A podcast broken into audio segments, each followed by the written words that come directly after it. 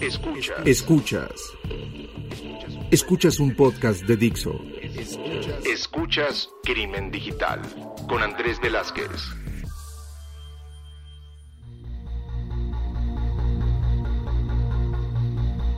¿Qué tal amigos? Bienvenidos a esto que es Crimen Digital, su podcast de ciberseguridad, delitos informáticos, todo lo que tiene que ver con el cibercrimen. Mi nombre es Andrés Velázquez, saben que me encuentran en las redes sociales como arroba cibercrimen y que encuentran todas las redes sociales de este podcast como Crimen Digital. Entonces recuerden que está la página, nuestro Facebook, nuestro Twitter, donde siempre estamos esperando a que nos comenten si nos han escuchado, qué quieren llegar a escuchar. Por ahí hay algunos que vía Facebook hemos estado eh, respondiendo, por lo menos dándole like para eh, dejar ahí la huella de que hemos estado leyendo sus mensajes.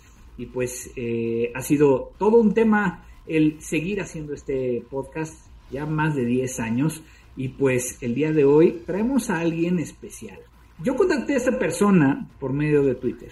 No tengo ni idea eh, realmente quién es y que ha sido alguien que se ha convertido en un must, como dicen por ahí en mi timeline.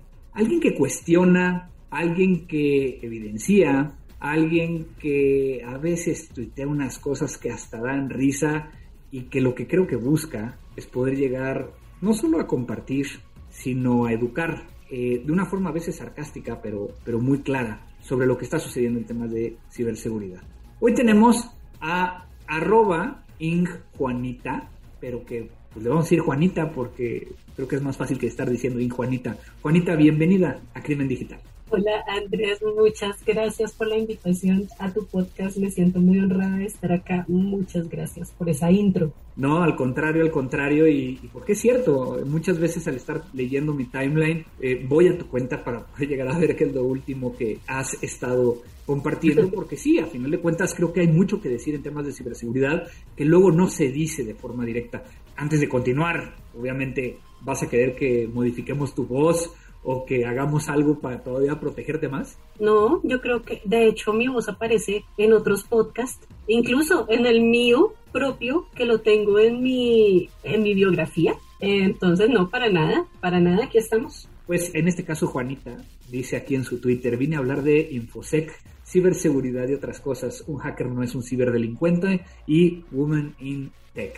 Pues empieza esta cuenta en 2009 pero no empiezas a tuitear de temas de ciberseguridad hasta 2018.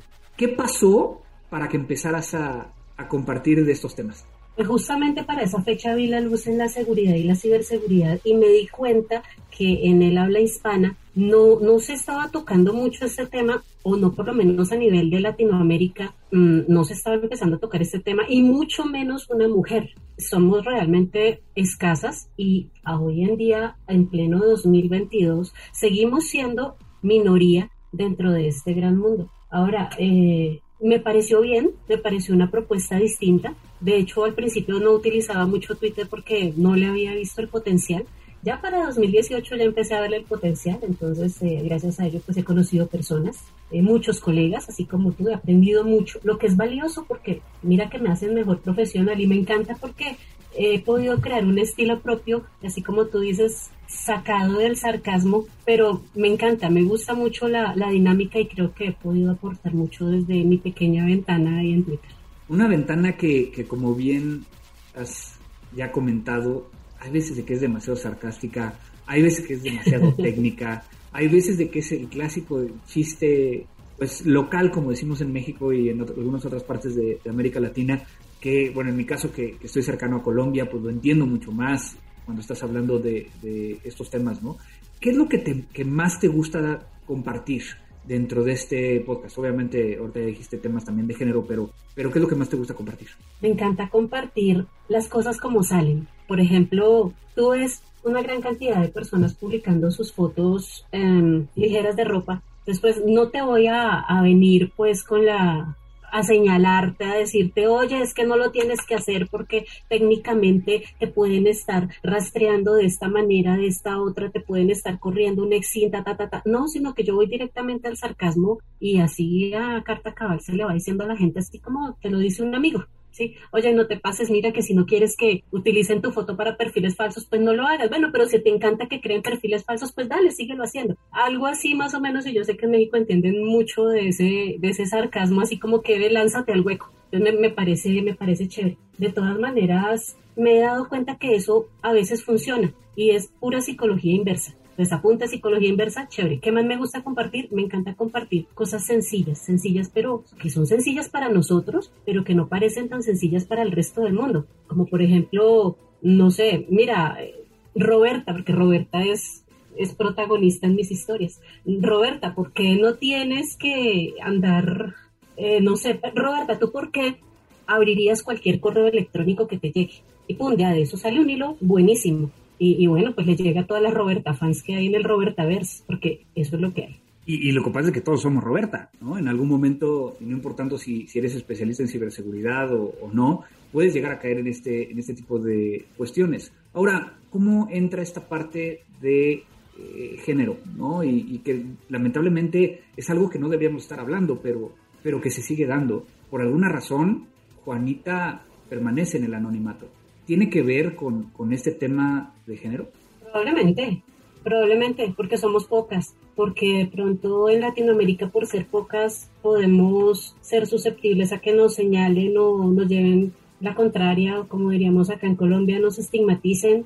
De todas maneras, siempre va a haber un tema de género cuando estamos hablando de seguridad, ciberseguridad, incluso desde la misma ingeniería. Eh, desafortunadamente hay mucho trabajo allí. Las mujeres han tenido que que abrirse paso, que abrirse camino en este mundo y, si muchas llegamos de pronto a cargos, mandos medios o muchas en mandos altos, perdón, pocas en mandos altos, es por el gran esfuerzo que han tenido que hacer para demostrar de lo que son capaces. Incluso son mujeres que están más preparadas, digo yo acá en Colombia, más preparadas que un yogur pero tienen que demostrar demasiado para saber dónde están, para verlas en dónde están, para verlas allá arriba. Entonces sí, yo creo que hay un tema, hay un tema de género allí y, y yo me uno mucho a, la comunidad de mujeres que entre, entre ellas en, en TI se apoyan mucho para, pues, para lograr empezar a, adelgazar esa gran brecha, pero yo creo que nos hace falta por lo menos una generación más.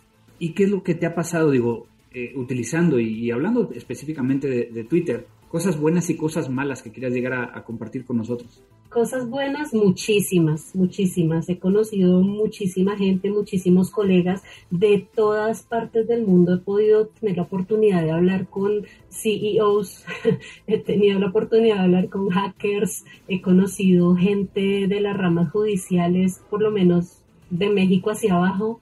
He podido conocer mucha gente que ni siquiera es ingeniera, pero son personas que hasta en la parte técnica, que tienen muchas ganas de aprender. Veo, veo mucho potencial para esto y me doy cuenta desde, desde Twitter que hay poca ventana pues, para ellos, pocas oportunidades laborales, a eso me refiero. Y cosas malas que he visto, mira, tú sabes que cuando uno comienza a cuestionarse, a cuestionar la manera de proceder, por ejemplo, de algunas no sé, algunas iniciativas, llámese gubernamentales, llámese de otras empresas, por ejemplo, con los temas de tratamiento de datos personales, eh, uno se da cuenta que tanto, tanto empresas como gobiernos, como las mismas personas, pasan por encima de ellos. Entonces hay cosas malas que uno ve allí, cosas malas también, gente que aprovecha su anonimato para, no sé, para cargarle en contra de los demás, eh, muchas veces sin sentido. Eh, cosas malas en Twitter, no sé cuántas guerras mundiales se libran al tiempo, pero son bastantes y a veces sin ningún sentido. Puede que sea un reflejo hasta de la misma realidad. Claro, y, en ese sentido ya me diste algunos, algunos temas que, me gustaría empezar a, platicar. Platicabas de, este tema de cómo logras cuestionar. ¿Recuerdas cuál es el, la, la interacción donde tuviste más likes o donde tuviste más precisamente interacción, replies o, eh, respuestas de, usuarios de Twitter por algo completamente controversial? Algo que te venga a la mente. Sí, a ver, en algún momento me puse a cuestionar mm, el proceder de alguna página gubernamental sobre vacunas, pero no por el hecho de que se vacunen o no se vacunen, sino porque la página no era, no era eficiente. No, no, no funcionaba de forma eficiente y no era nada efectiva, o sea, no, nada nada, entonces estábamos en pleno, en pleno 2020 con, con estos picos de pandemia y la página cada rato se caía, entonces me puse a investigar a ver qué pasaba allí y ya tuiteé mis cosas. Esto pasa por esto, esto tiene esto, esto se le venció tal certificado, ta, ta, ta. Tuvo mucha repercusión, tanto así que me contactaron de una fundación acá en, en Colombia, precisamente para hacer un artículo basado en el tweet que saqué con todas las evidencias y efectivamente se puede encontrar online. Me pareció, me pareció bien, me pareció bien. Dije, bueno, vamos por buen camino, ¿no? Algo bueno tenemos que estar haciendo porque también llegamos allí, a ese punto. Y, está bien cuestionar, pero cuestionemos con evidencias, con argumentos, eh, confirmar la información y recontraconfirmarla. Eso también se aprende en esa red social y que particularmente el tema de, de, las vacunas y los sistemas de registro o de emisión de certificados y demás creo que como comunidad no llegamos a, cuestionar completamente, como que se disolvió ¿no? la comunidad y, pocos fueron los que salieron a decir este tipo de cuestiones. ¿Por qué crees que ha sido eso? Mm, bueno, porque mm, lo que pasa es que algo, algo que tiene Twitter es que mueve masas, pero tú las puedes malear, las puedes mover hacia el lado que tú quieres. Entonces, es muy curioso porque si tú comienzas a cuestionar una página del gobierno y, lo haces bajo los argumentos equivocados, vas a tener muchísima más repercusión que si lo haces por los motivos correctos, con las evidencias correctas. Pero igual, no importa, yo, yo lo hago por, el, por ese lado. Hacerlo bien, hacerlo por el lado que es con las evidencias que son. Quizá no llegue a la misma cantidad de personas, aunque llegue a bastantes personas, pero me quedo con la satisfacción de haber hecho un buen trabajo. Entonces aquí hay un sentido de responsabilidad, ¿no? Y obviamente hablas acerca de, esta situación, ¿no? De personas que aprovechan el anonimato, aprovechan pues su situación eh, dentro de Twitter para poder llegar a afectar a otros. Y sé que por ahí a ti, a ti te tocó. Y es un tema que, es súper interesante desde la perspectiva de, de cómo, por un lado, y tú no creo que nos lo vas a platicar, cómo inició, o sea, cómo te das cuenta que alguien quería hacerte algo. Realmente, realmente no fue para mí. Realmente hay, una anécdota por ahí corriendo, pero es, es muy simpático porque te das cuenta que con una simple búsqueda en Twitter te puedes dar un banquete de datos, pero que en este caso de la, de la anécdota aquella de la, de la acosadora, fue, fue, muy, fue muy simpático porque uno por los amigos hace lo que sea. Pues sí, había una persona persiguiendo y, haciendo, haciendo lo que no tiene que hacer una persona bajo, bajo una cuenta en una red social como esta. Y entonces cuando me pidieron ayuda, yo lo que hice fue que, bueno, pues utilicé determinadas herramientas que todos sabemos que se encuentran en Cali y ya, una simple búsqueda, no tardé más de que te digo una hora, dos horas en ya saber quién es, dónde vive, número celular, número de cédula, todo, todo, todo. ¿Cuántas cuentas de Twitter tenía creadas? Eso es la, esa es la cuestión. ¿Cuán, ¿Qué comunidad de desinformación creó al respecto? Porque también, también hay cosas que, que hablan por, por mensajes internos donde conspiran, entonces es absurdo. ¿Con qué motivo? Esa es la pregunta. ¿Qué motiva a la gente a hacer eso? sin necesidad. Y, a lo mejor yo me regresaría un poquito, o sea, esta, esta, esta situación de la famosa acosadora, porque a lo mejor nosotros como, como seguidores lo vimos desde una perspectiva de que de la noche a la mañana empezaste a hablar de una acosadora y empezaste a hablarle a la acosadora por medio de Twitter sin, sin arrobarla, sin decir quién es, y que no solo a, lo, que, lo que hiciste fue darle la vuelta a esa situación, ¿no? Ahorita lo acabas de, platicar como, como el hecho de ayudaste a alguien, ¿no? Pero por el otro lado, a lo mejor muchos que, que lo leímos, fue, pues le estás hablando a alguien para educarnos también a nosotros o a, todos los que están en Twitter. Entonces, como por dónde, por dónde pasó esta persona, una persona cercana, está siendo acosada por, otra persona, este, se acerca contigo, como, nos pasa a muchos de, los que trabajamos en ciberseguridad, ¿no? Si nos dieran un dólar por cada persona que nos dice ayúdame a hackear eh, al, al, de lado o ayúdame con algo, seríamos millonarios. Pero, pero desde la perspectiva de, bueno, ayudaste a esta persona. Eh, la primera pregunta sería, ¿por qué? ¿Por qué le ayudaste? Más allá del tema de, pues es alguien cercano, ¿no? Pero, pero ¿por qué? Porque tú sabes que dentro de todo ingeniero de seguridad de la información no es seguridad de una persona curiosa. A nosotros nos puede la curiosidad. Entonces aproveché la situación que se le estaba presentando a mi amiga para saciar mi propia curiosidad venga a ver hasta dónde podemos llegar y venga a ver cuánta información se puede encontrar de esta persona y si se puede empezar a asegurar la evidencia digital con miras a un proceso legal, lo hacemos. Solo si mi amiga quiere, si no, pues no.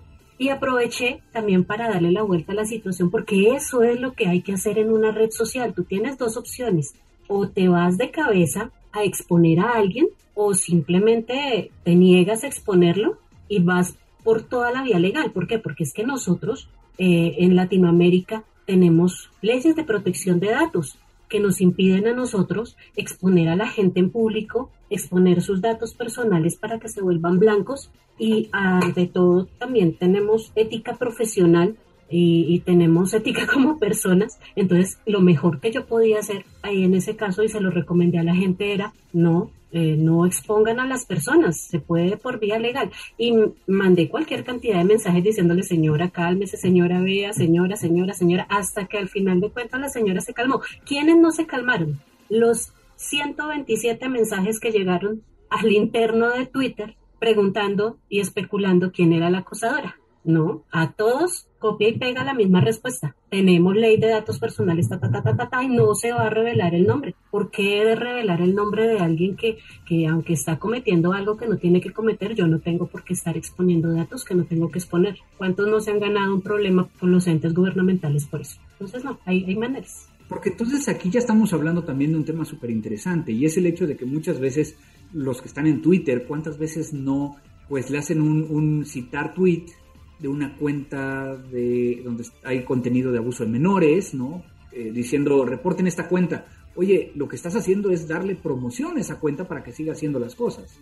Eh, o por el otro lado, tienes esta parte de, en el caso de la acosadora, en el caso de alguien que, que a lo mejor pudieras llegar a exponer, pues, pues sí, estás a lo mejor ya, ya cometiendo un delito o, inclusive incumpliendo las mismas reglas de la plataforma, eh, que en este caso es, es Twitter. Y muchas veces pues no, no, no sabemos cuál es el, el riesgo o cuál es la repercusión de esto que, que estamos haciendo. Entonces, cuando tú empiezas a, a, encontrar a esta persona, porque yo creo que a todos los que estamos en ciberseguridad nos ha pasado, ¿no? Mira, ya, ya sé quién es. Sí. Empezamos con ese debate de, de lo expongo o no lo expongo y entonces normalmente yo trataría de pensar que la mayoría de parte de nosotros decimos no la voy a exponer. Pero entonces, ¿qué puedo llegar a hacer? Y, y es lo que, lo que platicabas hace rato de, de, cómo darle la vuelta. ¿Cuál es la forma divertida para aquellos que no te han leído de poder llegar a exponer esta, esta situación?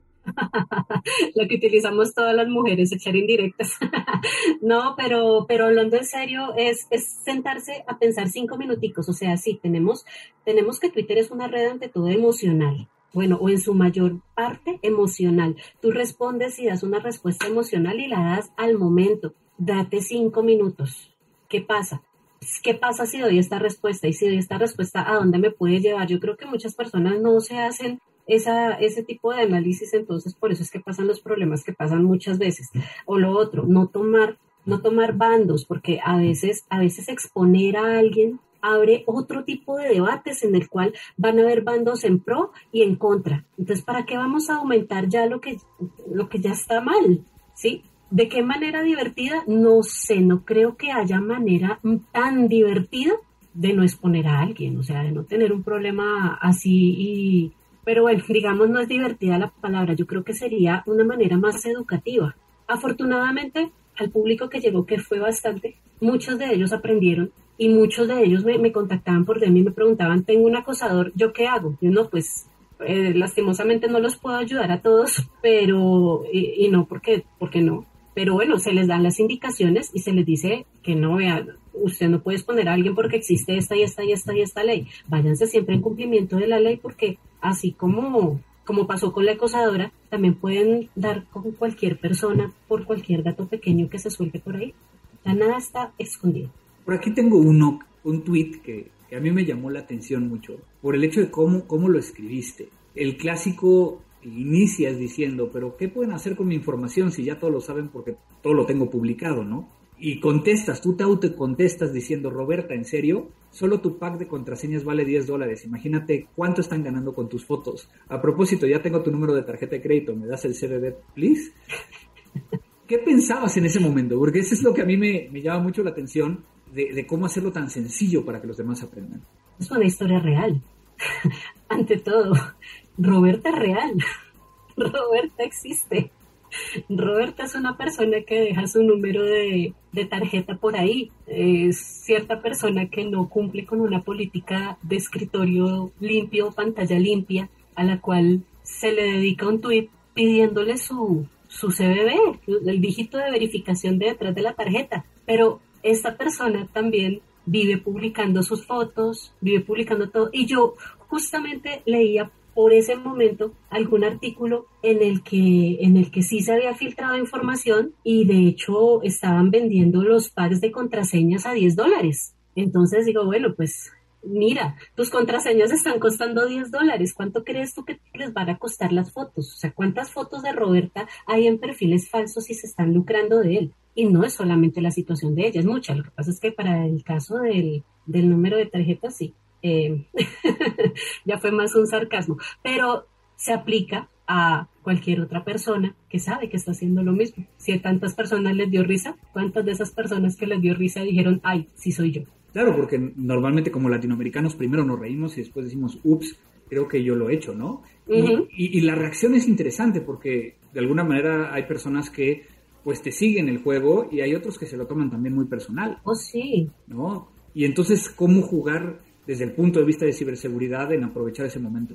En no tomárselo todo personal, en estar con la mentalidad de que algo que tú sabes otros lo ignoran. Por más obvio que te parezca a ti en ciberseguridad un tema, hay muchísimas personas que lo ignoran y eso es un mercado enorme para explotar. Bueno, más, que todo por allí. Eh, hay, hay escenarios donde tenemos directamente ataque y defensa. Hay escenarios en donde se levanta la polémica. Entonces, esos escenarios así asimétricos me parecen interesantes porque yo siempre soy de esa mentalidad de que, de que me encanta saber qué motiva al otro a llevarme la contraria solo por llevármela sabiendo de que están las evidencias de que el tema es de esa manera. Ahí está eh, el eterno ir y venir de los usuarios. ¿Qué te llevas de Twitter a tu vida real, a tu profesión, a tu lugar de trabajo? Ser mejor profesional. Eh, te voy a contestar como dicen los colombianos, ¿cómo así? ser mejor profesional, ser una persona más analista en cuanto a la identificación de los perfiles de usuarios que hay en nuestra empresa. Es un pequeño reflejo de lo que hay en cualquier parte. Tú sacas una pequeña estadística de Twitter y tú ves ahí, a la oficina, la gente, incluso, ni siquiera la oficina, los papás. Eso me lo llevo, eso me lo llevo de Twitter, la terquedad. ¿Cómo vamos a lidiar con una persona terca? Hay diferentes maneras de decir no. Hay diferentes maneras de decir qué bruto te equivocaste. Hay diferentes maneras de echar un madrazo sin necesariamente que la otra persona se te vaya a ofender. Eso me llevo de Twitter, las dos mil maneras de decir las cosas. Me parece muy bien, ¿no? Y qué interesante el verlo así. ¿Qué onda con Juanita? ¿Dónde va Juanita? ¿Cuáles son los siguientes pasos? ¿Hacia, hacia dónde lo quieres llevar? Porque, porque creo que tiene mucho potencial. Hacia donde sea el mejor potencial de Juanita. No, me, me ha gustado mucho la dinámica de Juanita. Mira que me ha, me ha permitido crecer mucho profesionalmente y conocer gente. Me parece chévere. ¿A dónde va? allá mismo, a donde, a donde me lleve eh, la profesión y, y, el perfil de ciberseguridad. Yo siempre estoy muy abierta a esto. Me parece que entre todo, entre todo mi sarcasmo y, y mis hilos, creo que hay gente que ha sabido valorar la información que se le proporciona y, y bueno, me parece bien, me parece bien que siga siendo un perfil útil. Con ganas a veces de cerrarlo porque eso nos pasa a todos. Dice, ah, yo dejo esta cuenta acá porque hay un spam de desnudos. Ya, miren, ¿saben qué? Ya, ya no más con esto, ya me falta el carajo el perfil de Juani. Pero no, realmente ya después me tomo esos cinco minutos, lo pienso y digo, bueno, estamos eh, aprendiendo. Lo que eh, mira, es un mercado, volteémosle la cara a la situación. ¿Por qué ofendernos porque haya un spam de desnudos? No. Tampoco te voy a decir que qué chévere que haya un spam de desnudos, pero pues eh, siempre, siempre hay alguien que vaya aprendiendo de eso y, tú sabes que ese camino es largo. Entonces el perfil de Juanita va a donde la lleve el camino. Vamos a ir cerrando este, este episodio con, unas últimas preguntas y, esta conversación que ha estado muy, muy interesante contigo. Como para ir cerrando, ¿qué le decimos a las mujeres desde, desde tu perspectiva digo, y que puede ser una mezcla entre Juanita y, esta persona real que está detrás de, Juanita, cuando estamos hablando de ciberseguridad. Hemos tenido diferentes invitadas aquí en Crimen Digital, pero pues cada, cada, cada una de ellas, al igual que cualquier otra persona, tiene una visión completamente diferente. Entonces me gustaría ir cerrando con eso. ¿Le diríamos a las mujeres de que la red social? No, ya desde el punto de vista de ciberseguridad, y que es una mezcla entre Juanita virtual y, y la persona que está detrás de Juanita, ¿no? Las mujeres tenemos, tenemos mucho por hacer acá. Eh, las mujeres que nos dedicamos a la ciberseguridad, me parece que vamos por buen camino, pero hay que, bueno, hay, hay que hacer un poco más de comunidad allí. Las mujeres que no están en ciberseguridad, eh, no, pues no, no están obligadas a aprender de ciberseguridad, pero siempre es bueno tener amigas que sepan de ciberseguridad. Yo creo que aquí a las mujeres que no saben de ciberseguridad les recomendaría tener una amiga que sí sepa, precisamente porque el medio nos va a llevar a esto, nos va a llevar a que a que donde tenemos que empezar a cuidarnos, no solamente cuidarnos como personas, así como por la noche nos limpiamos la carita y nos quitamos el maquillaje, eh, de esa misma manera proteger nuestras redes sociales, porque si afuera, eh, cuando no había pandemia, mm, ni internet, ni nada, y pues digamos que los computadores no eran una cosa tan fundamental, habían depredadores, imagínense lo que pueden hacer estos depredadores en las redes. Entonces, para eso estamos nosotras las que estamos metidas en, en ciberseguridad para mirar temas de perfilamiento, de la red social, de recolección de información, de que el engaño hoy en día es personalizado y que cualquier información sensible es y va a ser utilizada en su contra. Entonces digamos que la paranoia no la dejen en nosotras, pero que haya un poco más de confianza. Hacer comunidad es tan difícil, pero tan necesario. Claro, ¿no? Y inclusive esto que dices, ¿no? El, esta que a veces le llaman la, higiene de ciberseguridad, ¿no? La higiene digital. Yo acabo de, cambiar de, dispositivo móvil y pues cuando lo cambié, empecé a decir, bueno, voy a, darle una revisada. Había tantas nuevas eh, funcionalidades de ciberseguridad que nunca había visto en mi teléfono y que no las había activado y que ahora pues le di una buena planchada a todo para poder llegar a saber qué es lo que tenía que, activar y yo creo que eso tiene mucho que ver. Pues eh, eh, Juanita, muchísimas gracias por aceptar venir a, platicar a Crimen Digital. No sé si quieras llegar a, a terminar con, con alguna, algún pensamiento, algo que quieras compartir con nosotros para cerrar el podcast. Entre más sarcástico que pueda llegar a ser, puede ser mejor. Eh, si no lo quiere ser sarcástico, no pasa absolutamente nada, pero para poder llegar a, cerrar este episodio. Bueno, estamos llenos de malos hábitos. ¿Cuál es tu mal hábito favorito en la red social? Es pregunta para mí o para todos los que nos están escuchando, porque ya me sentí aquí como... Para todo lo que, no, para todos los que nos están escuchando. ¿Cuál es su mal hábito favorito en la red social? Si se han puesto a pensar en qué malos hábitos tienen o cosas que has hecho que no le contarías a los demás también. Eso también hay muchos. Claro, pero mira que es una pregunta que te hace que te hace pensar qué mal hábito tengo, porque siempre te dicen, mira, no utilices software obsoleto, cuidado con el phishing, eh, utiliza seguridad en todos tus dispositivos, no compartas el trabajo ni la vida personal. Bueno, todo es muy no, pero ¿cuáles malos hábitos tienes tú? Claro, y porque todo el mundo tiene un mal hábito. Todos tenemos un mal hábito, hasta yo. Me llamo Andrés, bienvenidos aquí a quiero compartir con todos ustedes que soy, no, ese tipo de alcohólicos anónimos, no. Pero bueno, Juanita, muchísimas gracias por estar en Crimen Digital. Pueden encontrar a Juanita en arroba ing-juani7a, o sea, Juanita, pero en vez de la T, el 7. Síganla para poder llegar a, ver todos estos mensajes que está eh, compartiendo, estos puntos de vista. Y pues agradecerte mucho el tiempo que, que nos brindaste en esta ocasión. Eh, y espero que, pronto podamos llegar a seguir conversando. Gracias a ti, Andrés, por la invitación. Muy, muy honrada de estar acá. Gracias por todo, de verdad. No, al contrario, una, una plática muy, una conversación muy chévere, eh, dirían por allá. Y pues muchísimas gracias a todos los que nos están escuchando. Eh, recuerden que nos pueden llegar a, a, contactar por medio de nuestras redes sociales, inclusive la página de Crimen Digital. Muchas gracias a Vero en la edición de este episodio. Gracias a Dixo, nuestra casa. Y pues sí, pónganse a pensar todo lo que estuvimos platicando y vean también cómo podemos llegar a cada vez más a generar comunidad y utilizar nuestras redes sociales para evangelizar, para cambiar vidas, para ayudar a los amigos. Gracias a todos, esto fue Crimen Digital. Crimen Digital.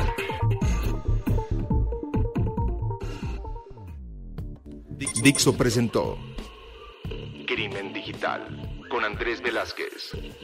La producción de este podcast corrió a cargo de Verónica Hernández. Coordinación de producción, Verónica Hernández. Dirección General, Dani Sadia.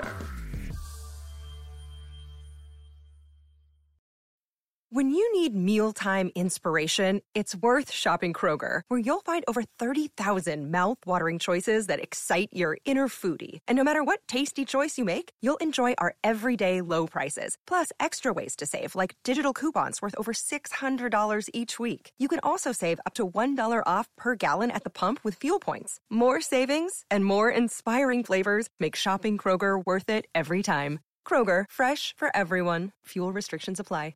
Hello, it is Ryan, and we could all use an extra bright spot in our day, couldn't we? Just to make up for things like sitting in traffic, doing the dishes, counting your steps, you know, all the mundane stuff. That is why I'm such a big fan of Chumba Casino. Chumba Casino has all your favorite social casino style games that you can play for free anytime, anywhere with daily bonuses. That should brighten your day a little.